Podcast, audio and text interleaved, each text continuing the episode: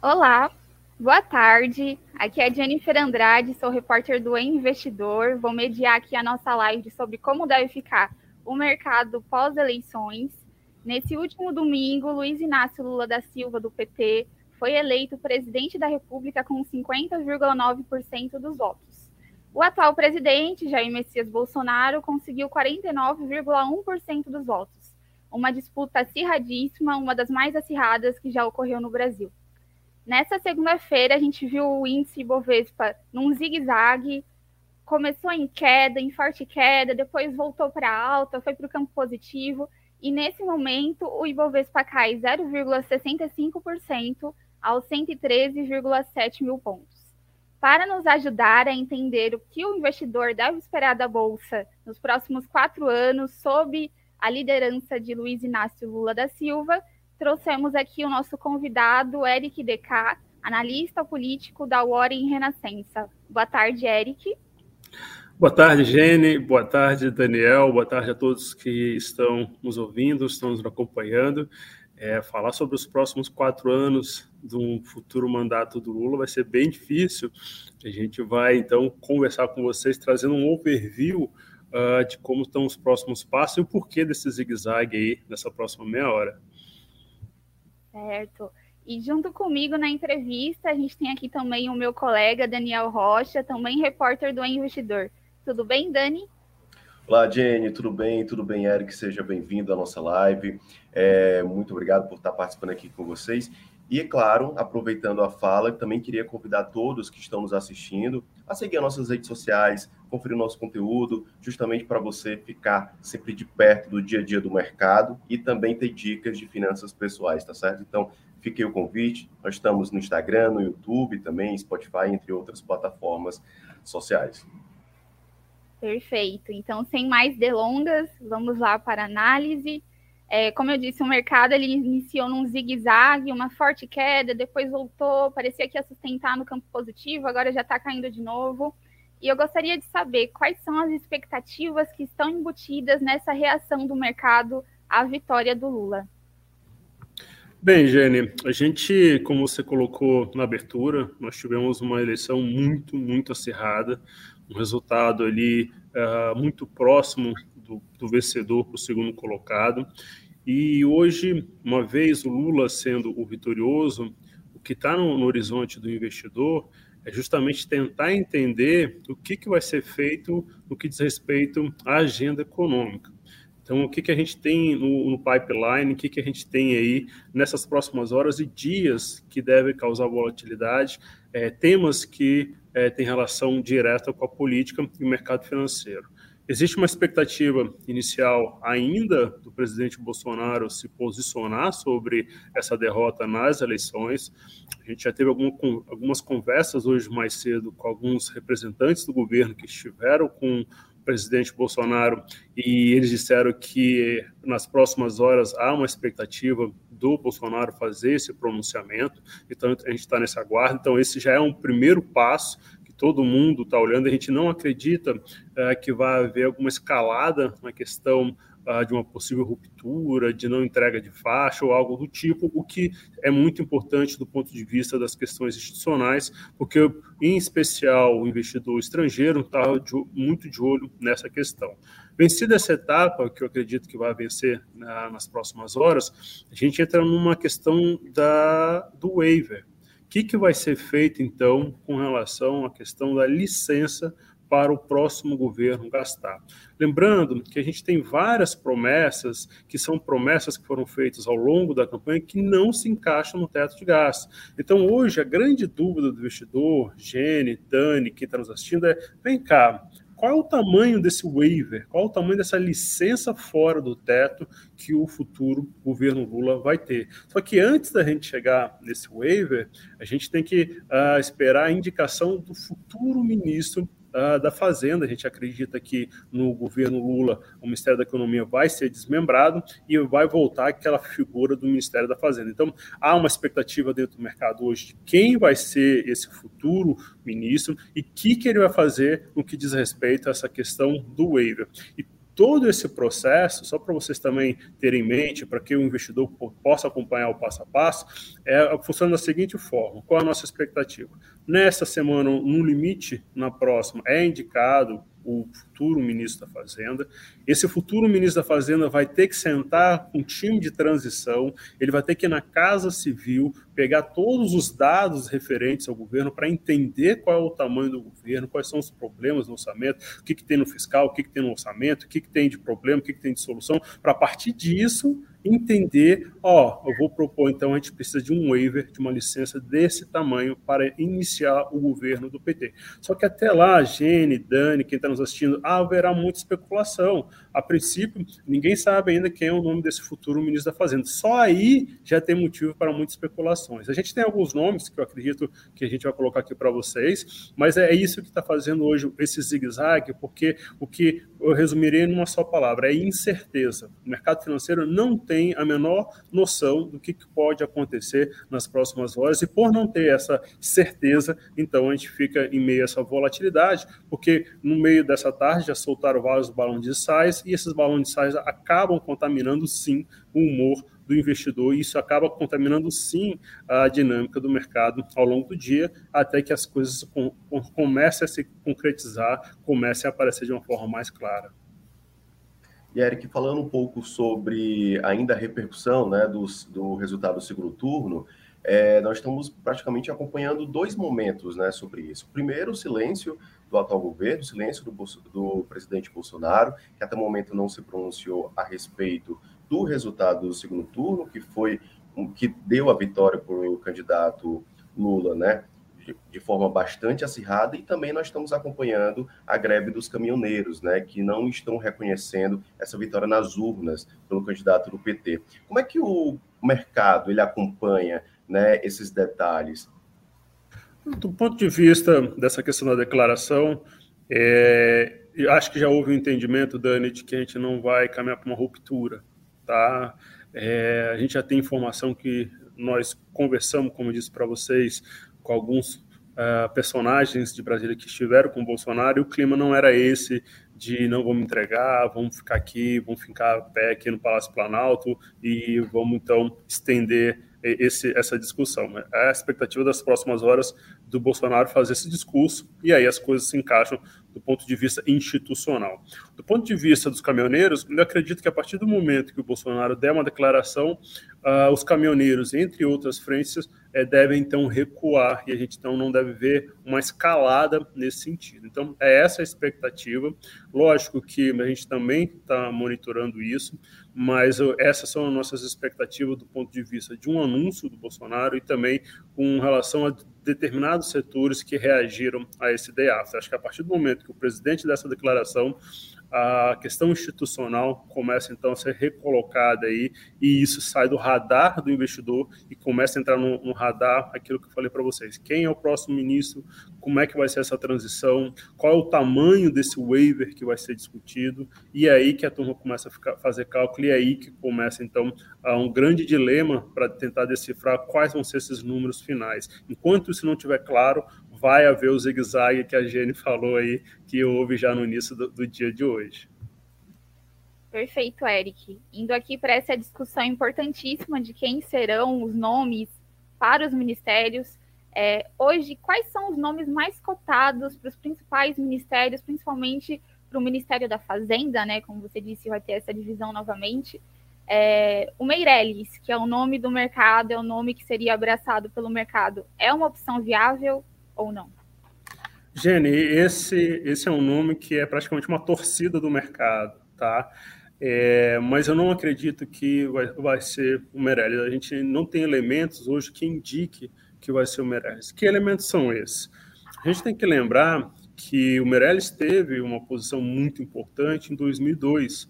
Ele ali que trouxe um label de, de confiança para um governo Lula de 2002, que era uma incógnita no que diz respeito a essa questão econômica. O Meirelles, então, na ocasião, assumiu como presidente do Banco Central e ali deu um conforto muito grande para o mercado. Hoje, o Lula já não precisa mais desse label, inclusive essa sinalização de uma agenda mais de centro, essa sinalização que vai compor com outras agendas, já está bastante cristalizada na figura do Alckmin. O Alckmin veio assumir esse papel. Eu até brincaria que o Alckmin hoje é o label que o Meirelles foi em 2002. Então, assim, a gente vê também fazendo análise, acompanhando, e até os movimentos, as leituras que a gente faz, que enquanto nessa reta final da campanha o núcleo duro do PT submergiu, e é o núcleo duro que trata das questões econômicas submergiu, não estava dando declaração, não estava fazendo reuniões com o mercado, enfim, de certa forma houve uma orientação para todo mundo recuar, o Meirelles fez um contraponto, começou a ir para a imprensa falar de uma futura agenda do governo uh, do Lula. Então a gente viu, viu, um deslocamento do Meirelles com esse núcleo que está composto aí pelos uh, integrantes que vão compor essa engenharia econômica a partir de 2023. Então, e além disso, tem uma dinâmica também, Gene, Dani, para quem está olhando, se ele fosse indicado, se alguém tivesse cochichado na orelha dele, ele não estaria se colocando em várias declarações, como vem ocorrendo nas últimas horas, nos últimos dias, ele estaria também submergido, falou, deixa eu ficar quieto aqui, primeiro é feito um anúncio oficial do futuro presidente, depois eu começo a me posicionar sobre o que pode ser uma agenda.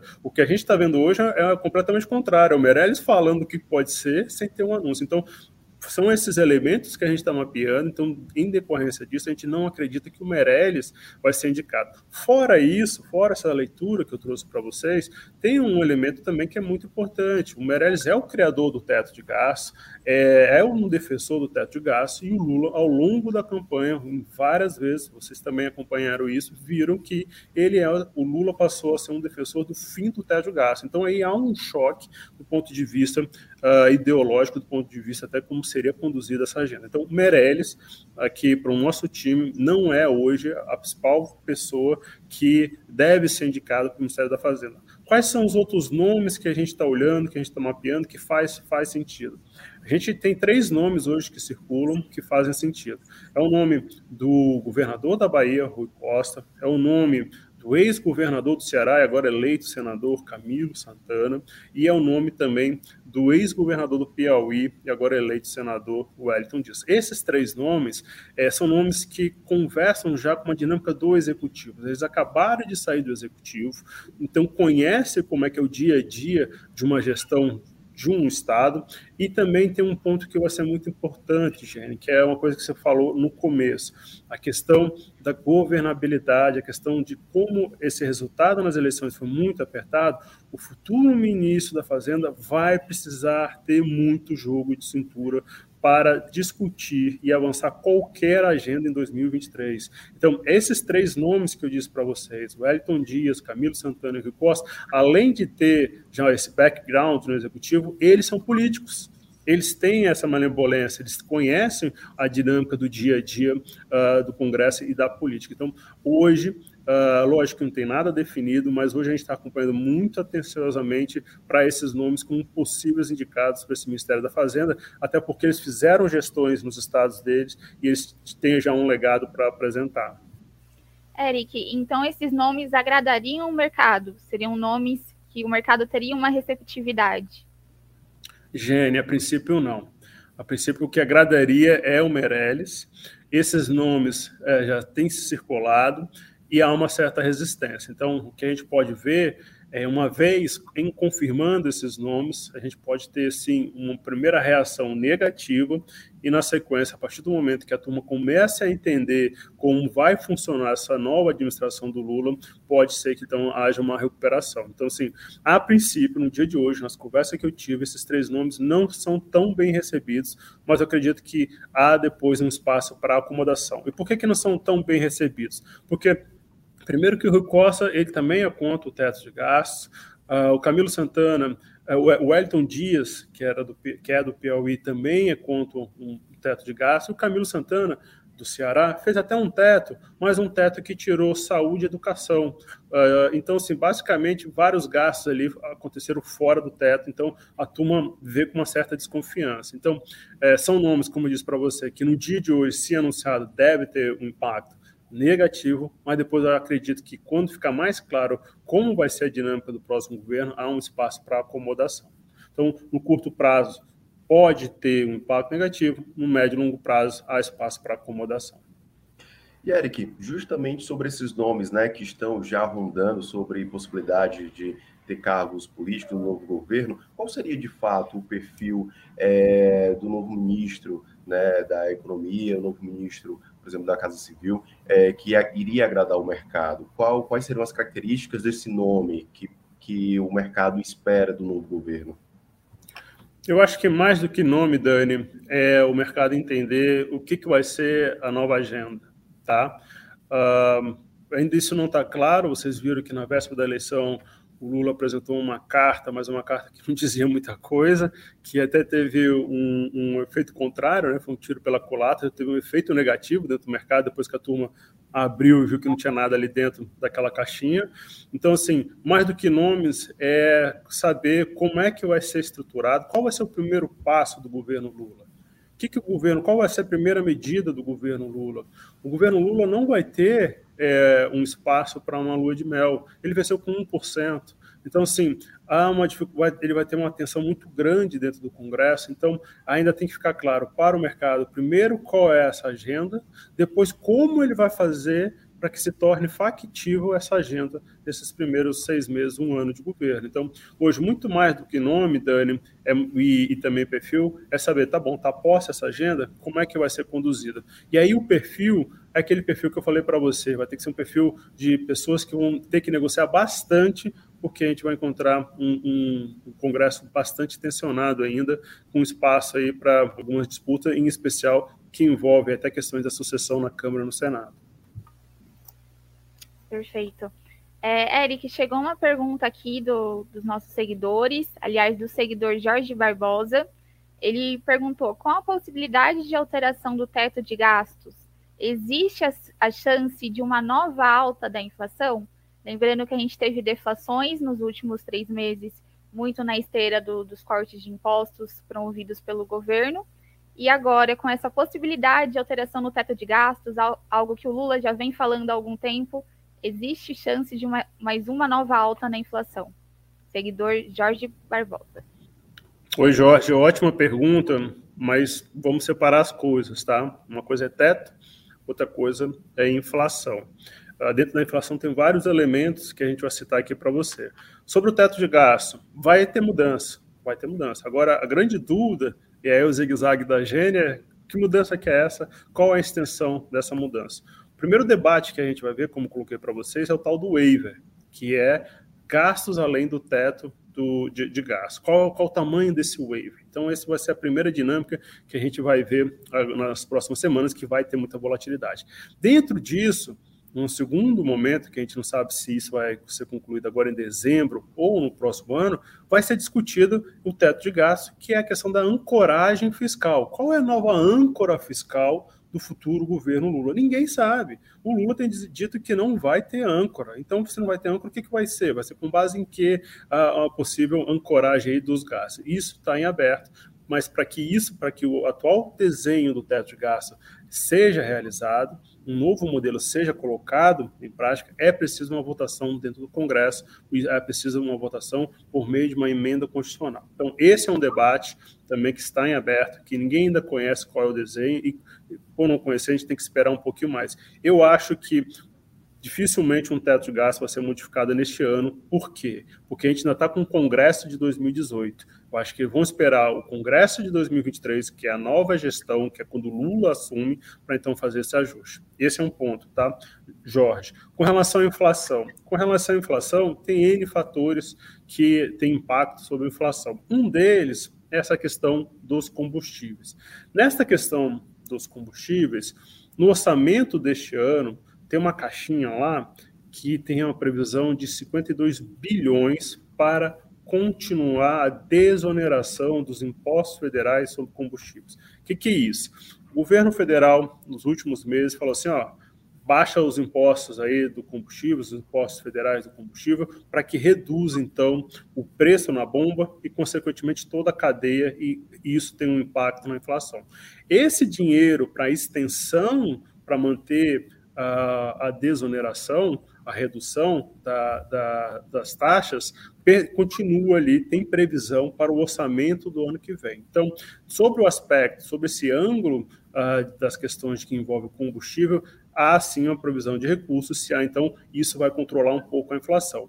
Mas a gente tem outros elementos também, Jorge, que é o dólar, que aí o dólar tem um fator externo, tem um fator também de reação na bolsa, porque se houver uma disparada aqui, se, se a turma aqui do mercado financeiro entender que há muita instabilidade, que há muito risco político, o dólar dispara, o dólar disparando, isso vai ter impacto, então, na questão da inflação. Então, a inflação hoje é uma variável que pode estar em aberta, mas no cenário base, é um cenário ainda que a gente projeta como uma, uma inflação equilibrada, ainda com aquela projeção que o Banco Central fez recentemente no Copom, da taxa Selic ali de 13,75. Então, se tiver algum choque, vai ser algum choque pequeno, mas a gente chama a atenção de que no que diz respeito a combustível, está garantido o recurso e esse recurso então vai segurar o retorno. Agora, até quando que são, é a pergunta que a gente se faz aqui. E, Eric, aproveitando um pouco sobre esse tema né, de teto de gastos, tanto agora o presidente eleito Luiz Inácio Lula da Silva, quanto o atual presidente Jair Bolsonaro sempre é, atacaram e falaram sobre essa mudança de teto de gastos. E aí, justamente, começou a se discutir sobre o novo arcabouço fiscal. Qual é esse novo arcabouço fiscal, além do teto de gastos, que poderia ser aceito pelo mercado? Existe outro que poderia, de certa forma, ser visto de forma positiva? Isso vai ter que ser muito bem explicado, tá, Dário? E aí tem um espaço também para muita volatilidade. Uh, o Lula disse durante a campanha, também durante os dois mandatos que ele teve como presidente, ele mostrou que nunca colocou uma âncora fiscal, que ele fazia esse equilíbrio uh, de outras formas. Então, colocar isso em prática, por exemplo, que a gente vai ter essa etapa de vai ser votada uma PEC para acabar com o teto. Neste momento, Dani, já tem que ser colocado, tá bom, vai acabar com o teto, mas o que, que vai substituir? Qual vai ser a dinâmica que vai sinalizar para os investidores que não vai haver descontrole dos gastos públicos? Isso não está claro. Isso não está claro. Essa é a pergunta de um bilhão de dólares hoje dentro do mercado financeiro. O que, que vai ser reposto? O que, que já está caminhando para o fim do teto? Isso já está precificado. Agora, o que, que vai substituir? Dani, essa pergunta que você me fez, se você tiver resposta, me mande um WhatsApp, porque ela tem muito potencial aí de mexer né? com, o mercado, porque é aí, é aí que está o zigue-zague da Gene. Ninguém sabe o que, que vai ser colocado no lugar, como vai ser colocado no lugar, entendeu? Perfeito. É, e agora falando dos desafios do próximo ministro da Economia, seja ele quem for, né? Há meses se fala da bomba fiscal para o ano que vem, de como acomodar o Auxílio Brasil, como acomodar as novas propostas, como você mesmo mencionou a, na nossa conversa, e da criação desse espaço, dessa licença para gastar, desse waiver. É, na, sua, na sua avaliação, tem alguma chance desse waiver, dessa licença, não ser aprovada? E aí, como que fica a partir disso? Essa é uma ótima pergunta, Gênia. Essa foi até uma pergunta que a gente fez hoje em algumas reuniões, tá? Uh, Para alguns uh, representantes aí do governo e do Congresso Nacional. É, botando todo mundo na mesma página, tá? Foram feitas promessas ao longo da campanha que isso tem um impacto em torno de 50, 8, 100 bilhões fora do teto. Existe um limite para você gastar, e aí foram feitas essas promessas chega-se a cálculos de até 100 bilhões para gastar fora do teto. O waiver seria justamente, não, vou te dar uma licença para você gastar esses 100 bilhões e aí você começar o seu governo.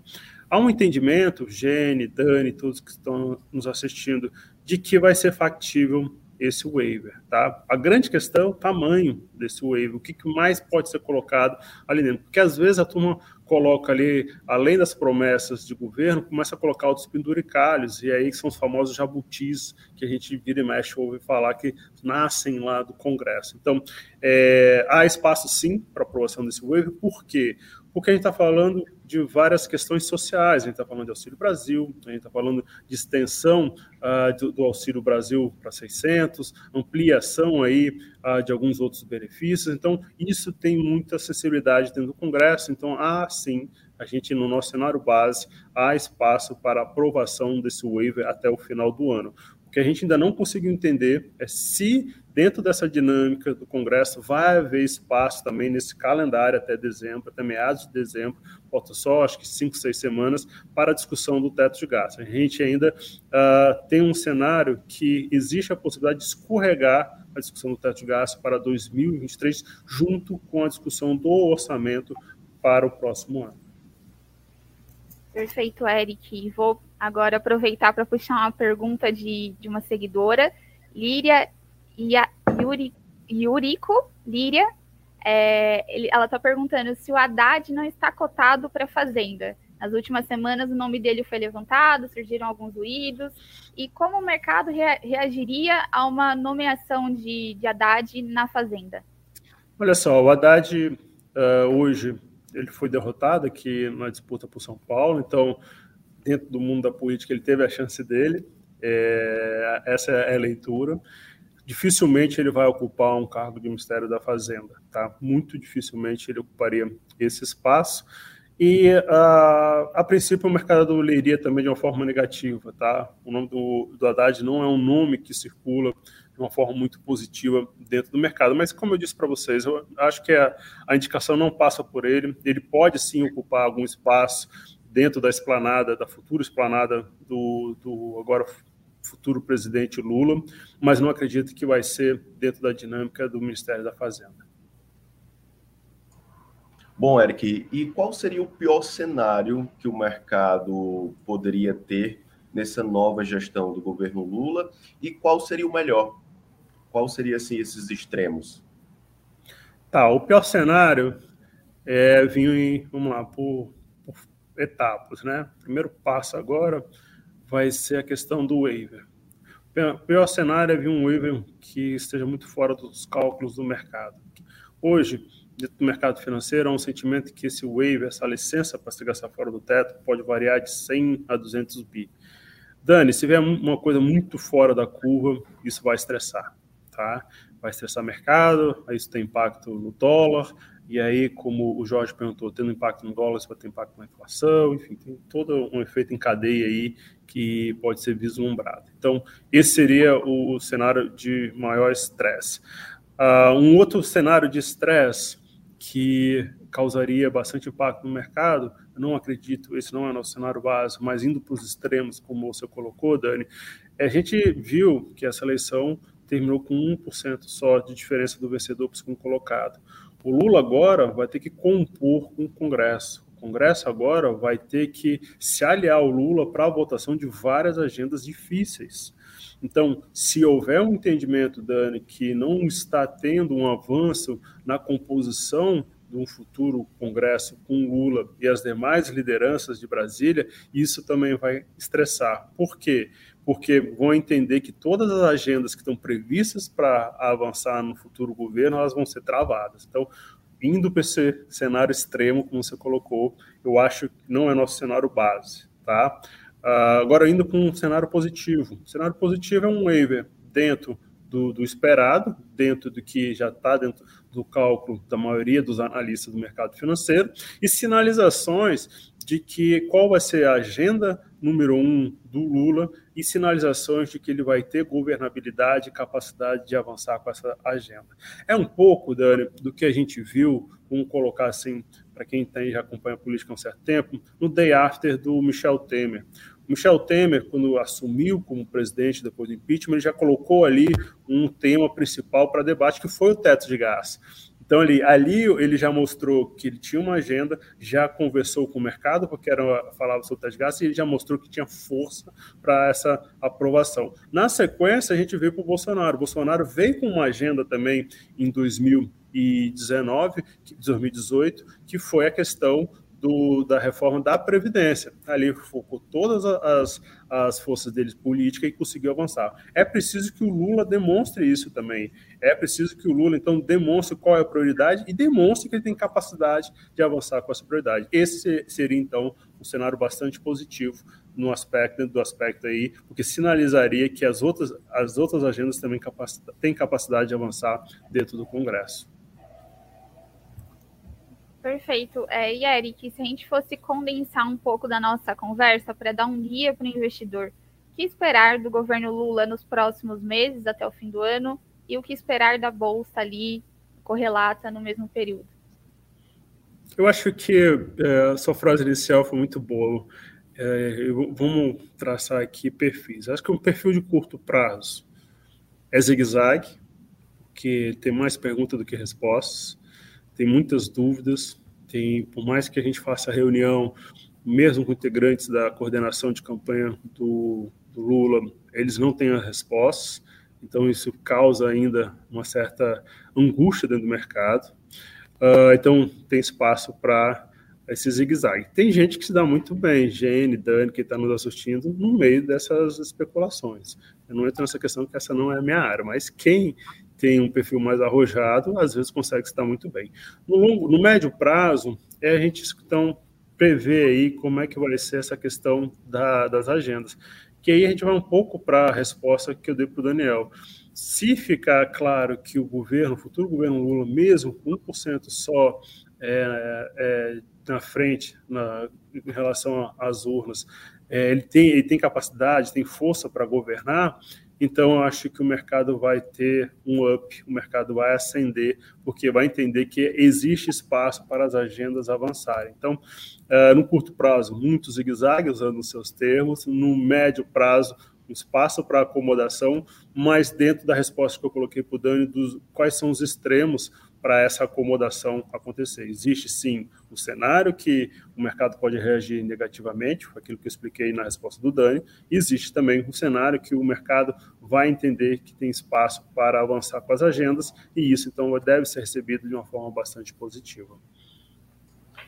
Nossa. E antes da gente encerrar, tem uma pergunta ainda de um seguidor que eu vou ler aqui, é do Sérgio Lindo. Ele mandou boa tarde e ele está perguntando em relação ao retorno da CPMF. Existe essa possibilidade, Eric? Sérgio, esse é um tema completamente excluído uh, até da agenda do, do, PT, do Lula. É uma agenda que é um espaço, é um tema que não tem espaço dentro do Congresso, criação de tributos, tá? O que a gente vai ter que esperar é, dentro da, daquilo que eu coloquei ali para o Daniel com relação à prioridade, é uma tal da reforma tributária. Que reforma tributária é essa? Muito se fala, sim, em taxação de lucros e dividendos, muito se fala, sim, em taxação de, de grandes fortunas. Mas a gente tem que esperar para ver qual vai ser o desenho dessa reforma tributária e se vai começar por esses temas. Isso também não está posto. Mais uma vez, eu bato na tecla de que o Lula e o governo Lula ainda precisam mostrar que a gente brinca aqui, qual é o pipeline, quais são as prioridades dele, por onde ele vai começar a agenda econômica dele. Isso não está claro. Eu acredito que o primeiro embate é o waiver, teto do gás, depois o Lula, então, é, vai apresentando as demais peças. Isso hoje é uma incógnita gigante.